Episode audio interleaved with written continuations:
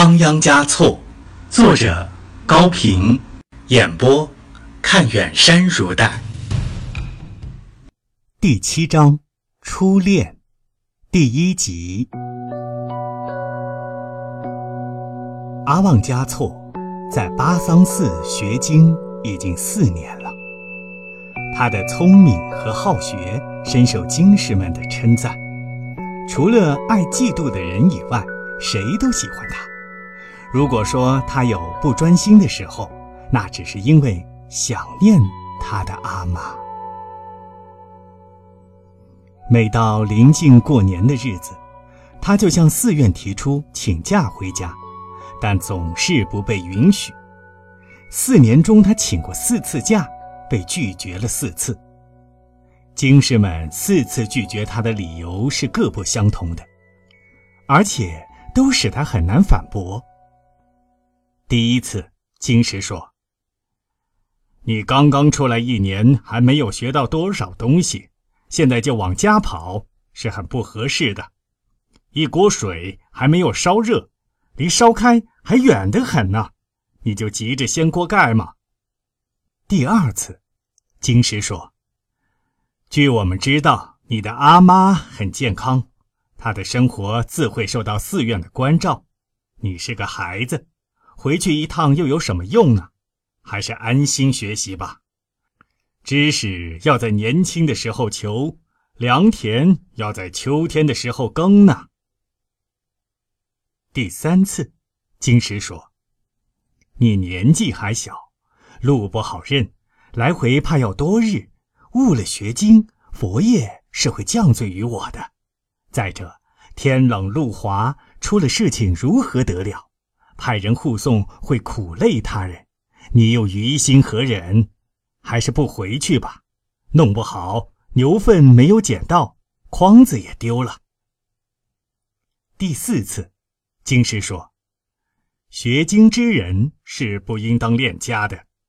释迦牟尼佛在他当王子的时候，曾经割骨喂鸽，舍身饲虎，他一心想的是大慈大悲、至善至美。”并没有想把自己的身子留下来，只去孝敬自己的父母。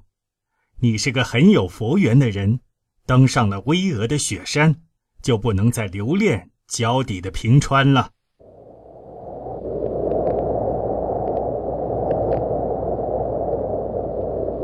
一个大雪纷飞的日子，阿旺嘉措坐在寺院的窗口，默诵着萨迦格言。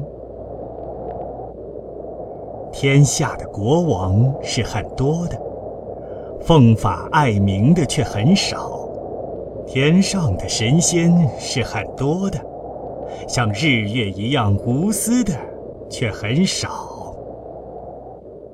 他想接下去再默诵另外一首，精力却无法集中。他想，世上最深厚、最无私的爱，恐怕只有母爱吧。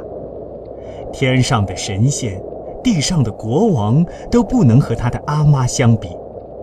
他遥望着风雪弥漫的南天，回味着在阿妈身边度过的童年。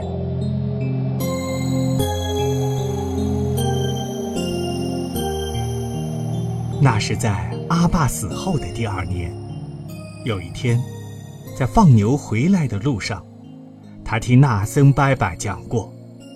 西藏古代有七个有名的大将，个个都最会骑马，最会打仗，最会射箭，最会指挥，还能和野驴赛跑，同野牛搏斗。这引得他也想试试，竟然和自家的小牛摔起跤来。小牛没有被他摔倒，他自己却重重地跌倒了。由于全身的重量都压在左手腕上。虽然当时不觉得怎样疼，但回家不久，手腕就开始红肿了，越肿越厉害，和胳膊一样粗了，疼得连脏八碗也端不起来。阿妈并没有训斥他，紧锁着眉头，好像比他还要疼痛。每天，阿妈替他抓好了糌粑，一块一块地递到他的右手上，每夜。当他在昏睡中觉得手腕又酸又疼的时候，醒来一看，总是阿妈坐在他的身边，轻轻地揉着他那红肿的手腕，揉啊揉啊，睡眼惺忪地坚持着给他揉啊。阿妈干了一整天的活，又睡得很晚，能不困吗？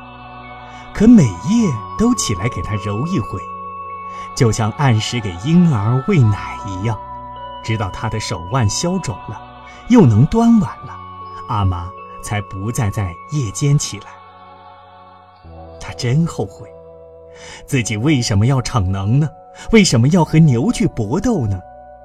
他又不是什么大将，他还是个小孩子，怎么能斗得过牛呢？他更悔恨的是。在那些夜晚，为什么不劝阿妈去睡，反而不吭一声的，只顾享受着母爱的甜蜜呢？再见面时，一定要向阿妈道歉才对。哐一响，房门大开，惊散了他会见阿妈的憧憬。一个人扑了进来，眉毛胡子上挂满了冰凌，嘴里急促地喷着热气，张着两手上下打量着阿旺加措。拜拜，纳森。阿旺诺布。纳森叫着他的乳名，像狮子一样吼了一声，一把将他搂在怀里，光板皮袍上的雪花在他的脸上丝丝地融化着。溢出了家乡特有的那种气味。不等他问话，纳森就说开了：“你阿妈知道你想多学些知识，才没有回去看他。他想你呀，怎么能不想呢？我常常见他待在村外的石墙上，望着向北的小路发呆。我对他说过好几回，我陪你去看儿子吧。他总是苦笑一下。”摇摇头说：“让他好好学吧，别去打扰他了。”他的话越来越少，身体越来越瘦了。他没有病，什么病也没有，只是感到孤独呢。他像一棵伤了根的树，慢慢的，叶子黄了，枝子干了。拜拜，纳森，我要去看阿妈，我马上就跟你回去。不准嫁，我也要走。不，不不，学吧，更努力的学吧，用不着回去了。事情我已经都料理完了。孩子呢？纳森哭出声来，痛苦的蜷曲着身子。阿妈怎么了？你说明白啊！阿旺加措死死的抓着他的衣襟。他。死了，他是孤独死的。他升天了，升到天上就不孤独，那里有你的阿爸。阿旺加措爬到窗台上，张开两臂伸向窗外，脸色变得比雪还白。腮边的肌肉急速的抽搐，他久久的凝望着，凝望着风卷雪舞的长空。他没有哭，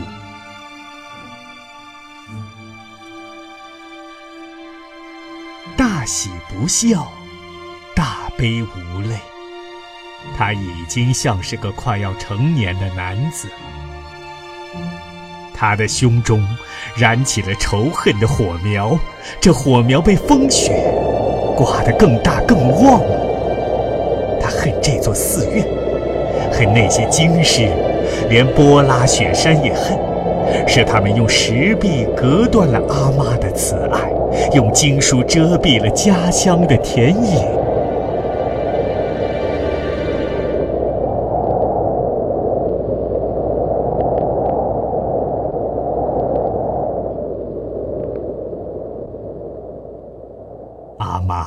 孤独的死了，在他紧闭的眼睛里，永久的留下了九岁的儿子跟着老喇嘛远去的身影。